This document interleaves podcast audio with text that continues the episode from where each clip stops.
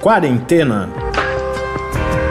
Resumo diário de notícias, pesquisas e as principais orientações sobre a Covid-19.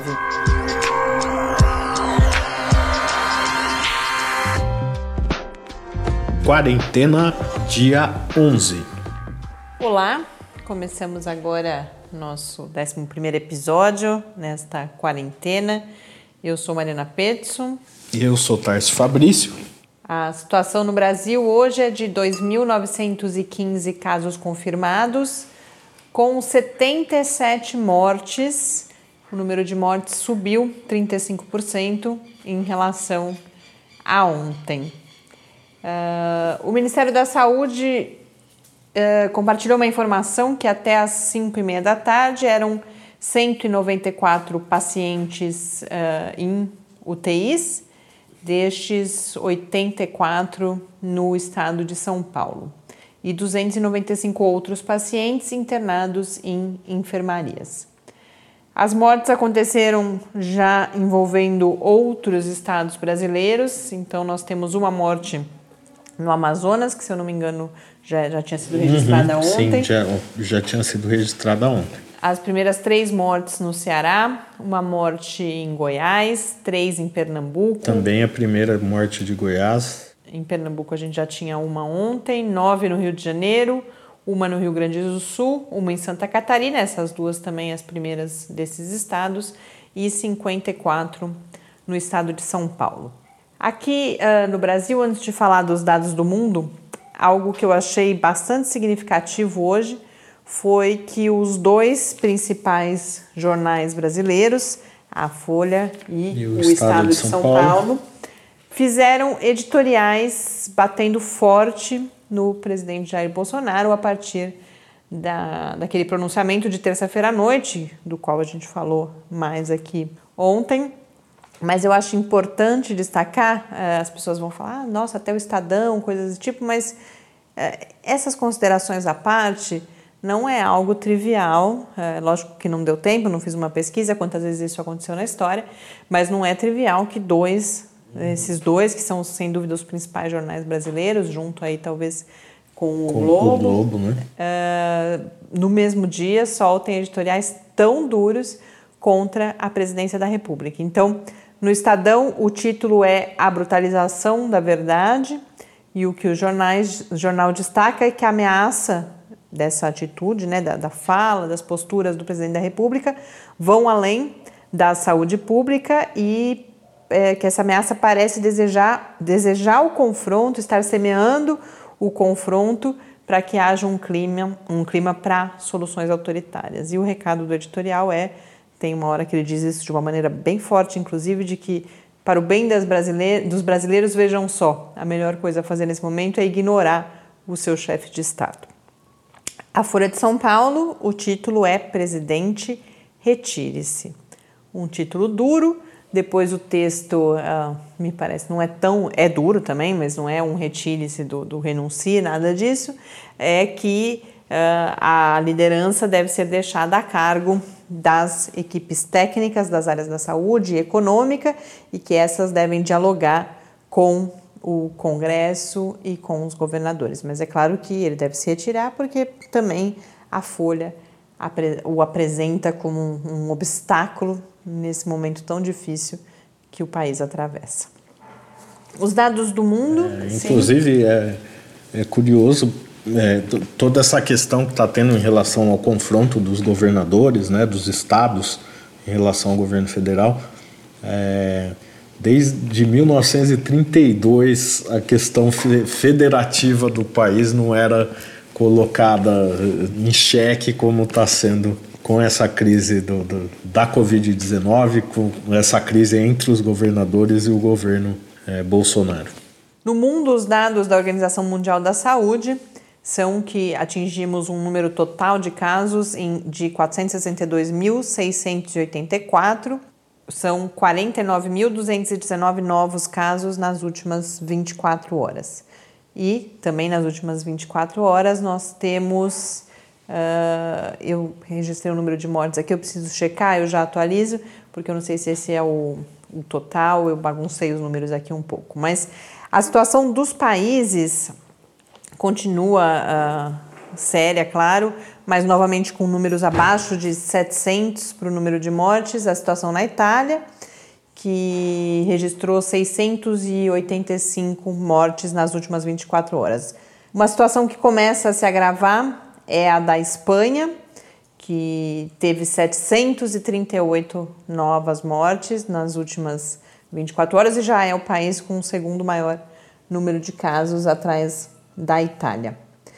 Nos Estados Unidos, a situação também seríssima, já há um total de 63.570 casos, 11.656 novos casos nas últimas 24 horas e também no período aí do último dia, 211 mortes nos Estados Unidos. Então, realmente, é lógico que a situação global e vários países inspiram cuidados, mas ah, as questões mais dramáticas nesse momento, além da Itália, claro, estão na Espanha e nos Estados Unidos. E co continua chamando atenção o número de mortes na Alemanha, porque a Alemanha ela tem um número de casos próximo ao da Espanha, com, é, próximo mais ou menos, uma diferença de 10 mil casos, mas a Espanha tem 47.610 casos e a Alemanha tem 36.508, mas tem apenas, apenas, é um, é um dado triste, né? mas na comparação, apenas 198 mortes. Isso é algo que continua intrigando os especialistas, realizando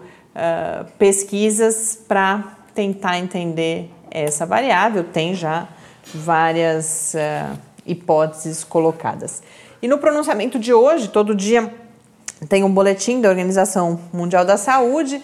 Uma parte desse boletim é sempre o assunto no foco, algo que eles decidem destacar naquele dia.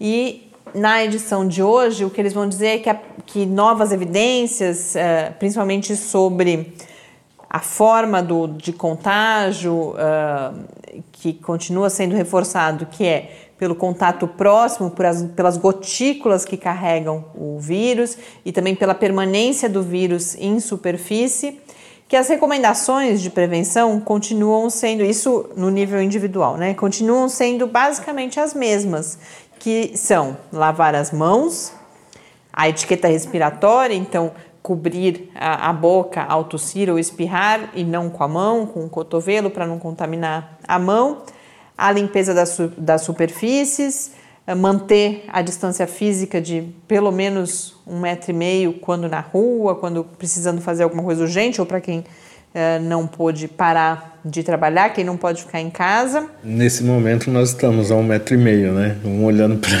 para cada é, mas do Mas a gente está numa outra situação, estamos isolados uh, juntos, né? Uh. Estamos em, em, quarentena juntos. Prova, uh, há recomendações também para quando você está na mesma casa com uma pessoa infectada. há cuidados que podem ser tomados, mas não na situação que ainda não há sintomas, de fato a vida ficaria muito complicada se a gente tivesse que seguir todas essas regras também dentro de casa. Uh, sem, voltando às recomendações, sem contato nenhum com pessoas com febre ou sintomas respiratórios e o uso da máscara pelos profissionais da saúde ou pelas pessoas que já estão doentes. Então, nunca é demais reforçar esses cuidados e a, a Organização Mundial da Saúde coloca isso porque há, alguns estudos, não estudos, mas comentários sobre a transmissão pelo ar. Em inglês, a palavra de estudo, né, que é airborne, uh, e que exigiria outras medidas, mas o que ela está dizendo basicamente nesse boletim dela é que, que não, as evidências continuam sendo que a transmissão se dá de fato por essa proximidade que permite que essa gotícula que sai da boca de uma pessoa chegue até a outra pessoa e a contamine, ou caia nas superfícies e aí ao colocar a mão, ao encostar essa mão no rosto, a gente também se contamina. E contra isso, as medidas que continuam valendo são essas que a gente já mencionou. Só fazendo um,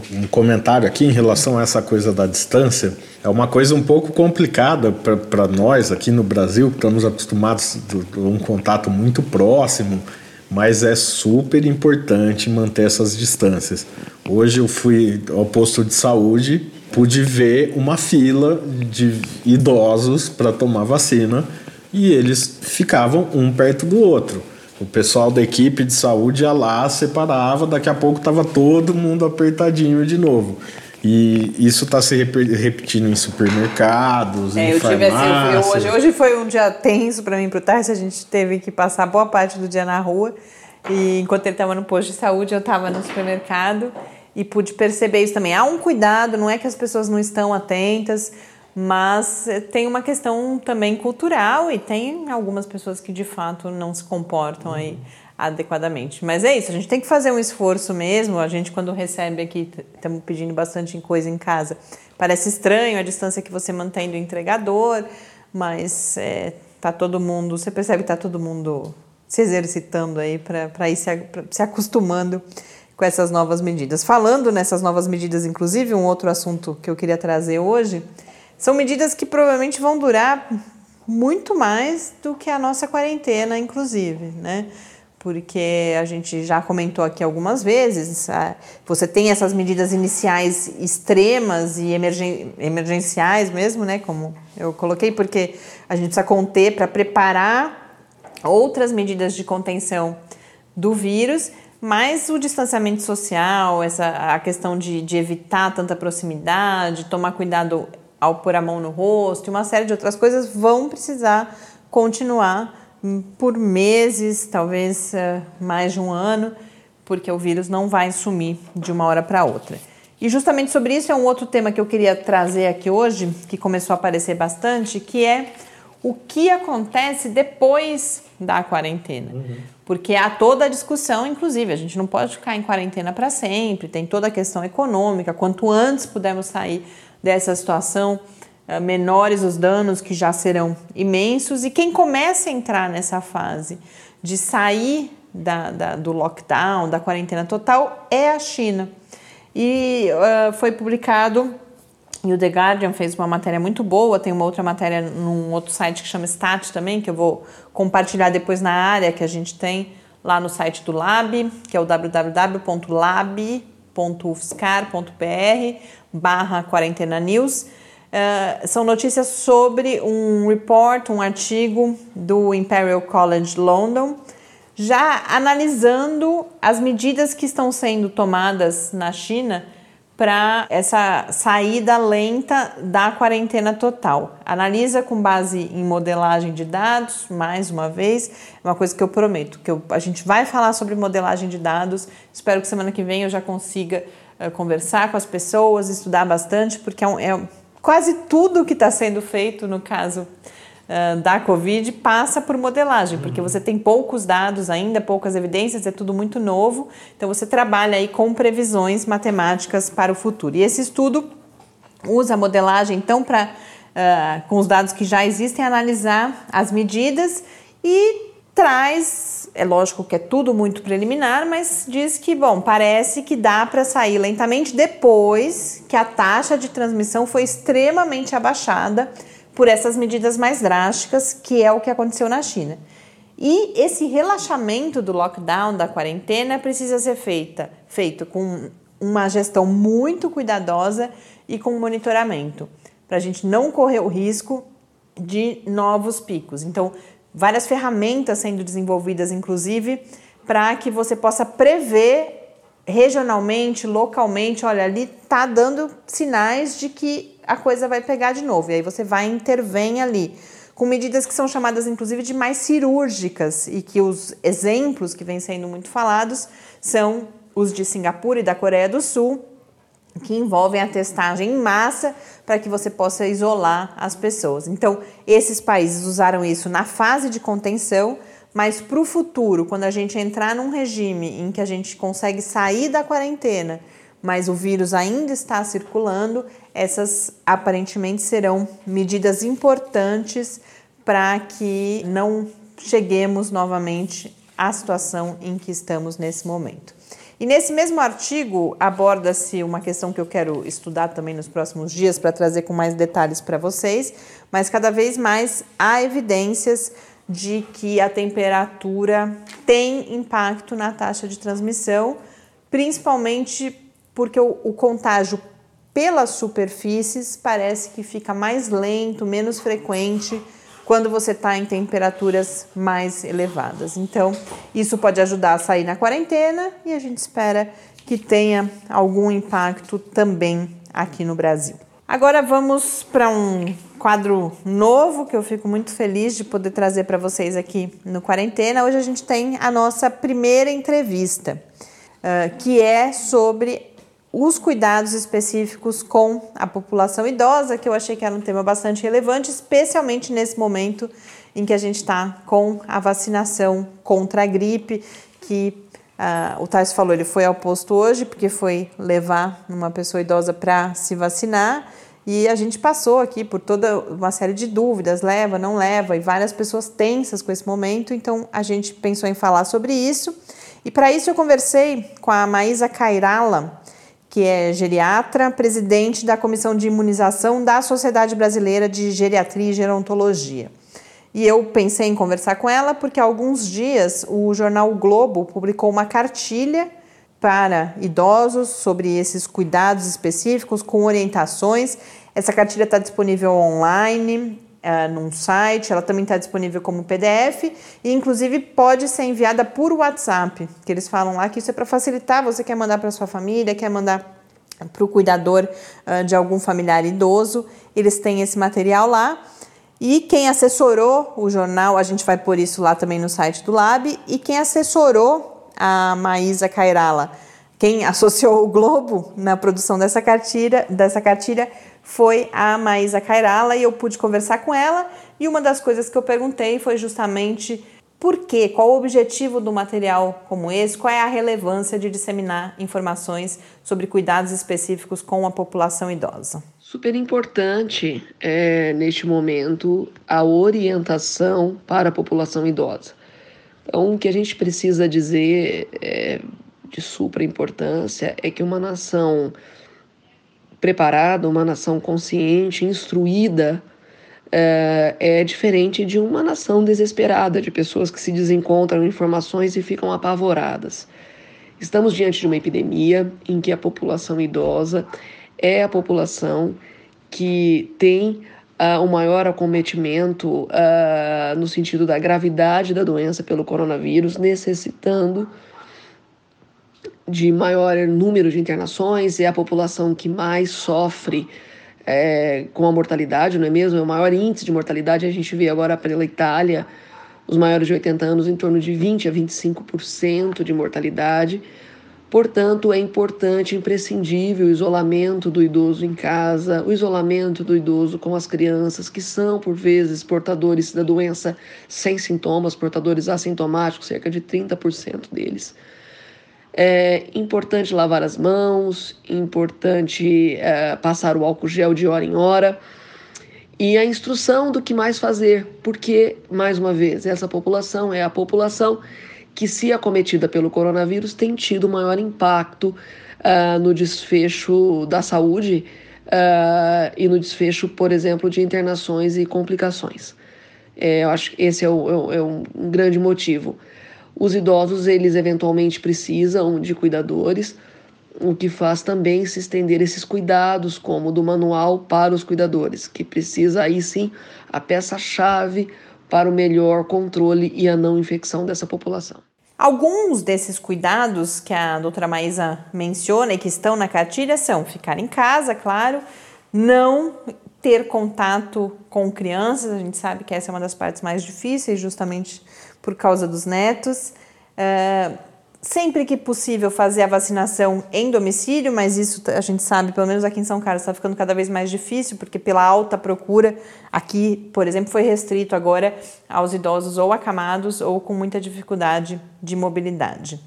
Uh, há uma série de dicas também, de recomendações para os cuidadosos, para aqueles. Uh, cuidadores. Cuidador, cuidadosos não, é que eles sejam cuidadosos, mas para os, cuidador, para os cuidadores. Também para os uh, idosos que estão nas instituições, como que essas instituições devem se preparar. E uma série de outras dicas, vale a pena conferir lá na cartilha. Uma outra coisa que eu conversei uh, com a doutora Maísa foi a questão, fala-se muito, bom, os idosos eles têm que ficar isolados, eles são uma população que justifica ficar em casa, muito cuidado no contato, mas o que eu tinha essa dúvida, o que exatamente significa esse isolamento? Um, uma pessoa que mora sozinha, por exemplo, é idoso, ainda tem uma relativa autonomia, mas mora sozinho.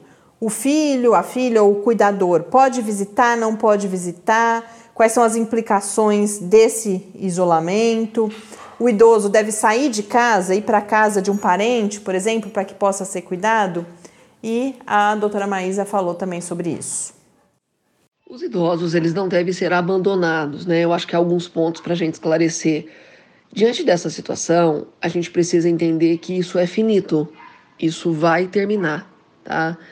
É, idosos que podem ou que viviam sozinhos, podem ficar sozinhos, é, desde que os filhos se comuniquem por telefone ou que façam uma higiene extrema quando vá visitá-los, né? O que a gente precisa entender é isso: sapato, roupa, mãos, não ter abraços e beijos.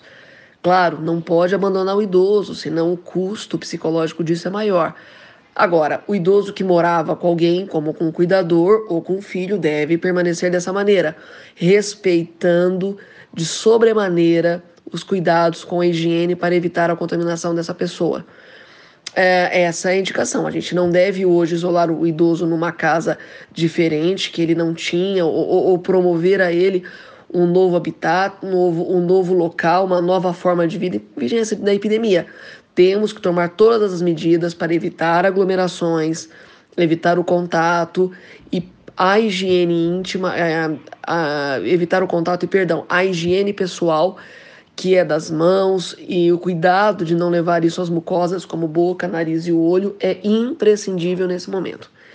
Então, é essa situação que a gente tem que viver uh, não abandonar o idoso, uh, fazer da melhor forma possível esse convívio com extrema segurança e, claro, prover esse momento de carinho, atenção, que realmente é um momento difícil para todos entenderem. E por fim, nessa situação, desde segunda-feira, a gente está com a campanha de vacinação contra a gripe. Imaginei que isso também poderia gerar alguma ansiedade, alguma tensão. Aqui em casa gerou uma dúvida também. Então eh, eu perguntei para ela sobre a importância, isso a gente lê mais, mas como pesar prós e contras? É, é uma questão de pesar prós e contras? É seguro ir vacinar? Eu falei antes na cartilha, tá, vacinar em casa, mas a gente vê que isso está cada vez mais difícil. Mas há outras estratégias sendo adotadas, por exemplo, aqui em São Carlos também a vacinação no carro, em várias cidades. Então ela comentou um pouco uh, essa importância da vacina. A vacina da gripe, nesse momento, é, ela deve ser ponderada da seguinte maneira: sempre foi indicação a vacina da gripe para os idosos. Sempre houve a necessidade dos idosos se vacinarem no outono contra a gripe. Isso faz parte do nosso calendário SBGG, Sociedade Brasileira de Geriatria e Gerontologia, e SBIM, Sociedade Brasileira de Imunização. Porém, por que a vacinação foi adiantada? Porque ah, o risco do paciente idoso ter influenza e ter a descompensação de doenças como cardíacas, pulmonares, diabetes é grande. A gente viu agora no começo do ano, no inverno é, dos Estados Unidos, o grande acometimento de idosos pela influenza. O ano passado, no Brasil, o grande acometimento, inclusive morte, o aumento da mortalidade que existe nessa faixa etária. Portanto, em vigência de uma outra epidemia, inclusive também é, que tem a, a, sua afecção pelas gotículas, né? É, seja espirros, tosse, enfim, o manuseio dessas secreções pela mão, tem três motivos principais. Primeiro, não pegar influenza num momento como esse, porque você vai precisar de um sistema de saúde que, porventura, pode estar saturado para o tratamento do coronavírus. Segundo, teu organismo já é mais fraco, é imunossenescente por causa do envelhecimento. Em vigência do coronavírus, ah, você por influenza, você pode ficar mais sujeito a uma nova infecção, como pneumonia ou até mesmo o próprio coronavírus. Ou seja, se você tem uma infecção que pode ser prevenida pela vacina, mas que você teve como influenza, você fica mais suscetível a ter uma outra infecção. Neste momento, coronavírus pode ser uma delas. Terceira opção. A terceira necessidade. Quando você está é, tá resfriado, você espirra, você leva a mão mais ao nariz, você tosse E isso, em vigência de uma co-infecção com coronavírus, você pode aumentar a chance de transmissão. Então, são motivos básicos que fazem com que o idoso deva se vacinar. Não é nada diferente do que todo ano acontece. Mas agora, mais do que nunca, adiantamos a vacinação, porque é uma necessidade pela própria situação epidêmica do coronavírus que estamos vivendo aqui no Brasil e no mundo. Esta foi então a doutora Maísa Cairala, que é presidente da Comissão de Imunização da Sociedade Brasileira de Geriatria e Gerontologia. Como eu disse antes da entrevista, ela assessorou o jornal o Globo na elaboração de uma cartilha com esses cuidados específicos com a população idosa e a gente disponibiliza a cartilha lá no site do Lab. Antes, eu vou ter uma última dica, mas antes, já convidando as pessoas a participarem, conversarem com a gente, uh, falarem as suas dúvidas, isso pode ajudar a gente a buscar os especialistas que possam contribuir com a nossa compreensão desse momento difícil que a gente está vivendo.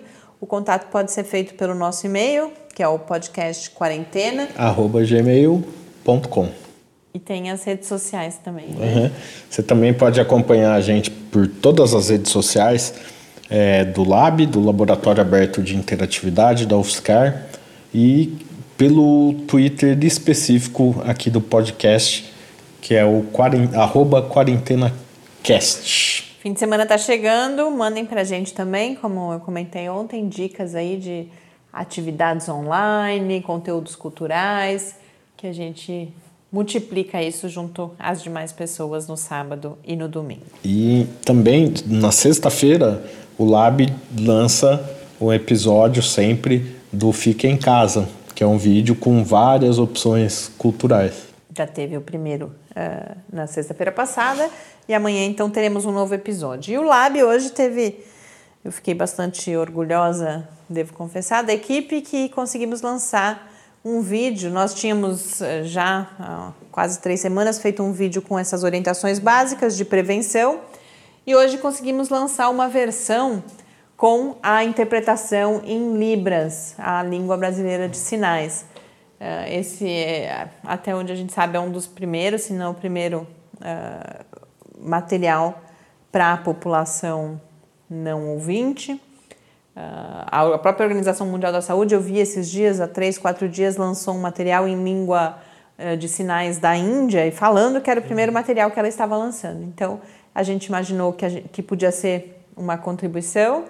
A gente tem na equipe um intérprete, alguém que, que, que, que faz a interpretação em Libras, que é o Eduardo Martins. A gente já falou aqui algumas vezes dele, ele está nos ajudando com toda a parte web da produção do Quarentena e agora permitiu que a gente tivesse esse vídeo. Aproveitar para mandar um abraço agora no ar para o Eduardo, agradecer. Esse material está disponível no, no, nas redes sociais do Lab, no YouTube. Então, quem uh, puder disseminar, a gente agradece. Até amanhã. Muito obrigada por mais um dia aí de companhia nessa nossa quarentena. É isso aí. E amanhã a gente está de volta com mais um dia aqui do nosso diário da quarentena. Até mais. Quarentena é uma realização do Laboratório Aberto de Interatividade para a Disseminação do Conhecimento Científico e Tecnológico, o LAB, da Universidade Federal de São Carlos, e do Centro de Desenvolvimento de Materiais Funcionais, CDMF. Pauta, produção e apresentação: Mariana Pezzo e Tárcio Fabrício. Arte e design de Henrique Mateus. Desenvolvimento web: Eduardo Martins. Edição de áudio: Lucas Stefanuto. Apoio: Fundação de Amparo à Pesquisa do Estado de São Paulo.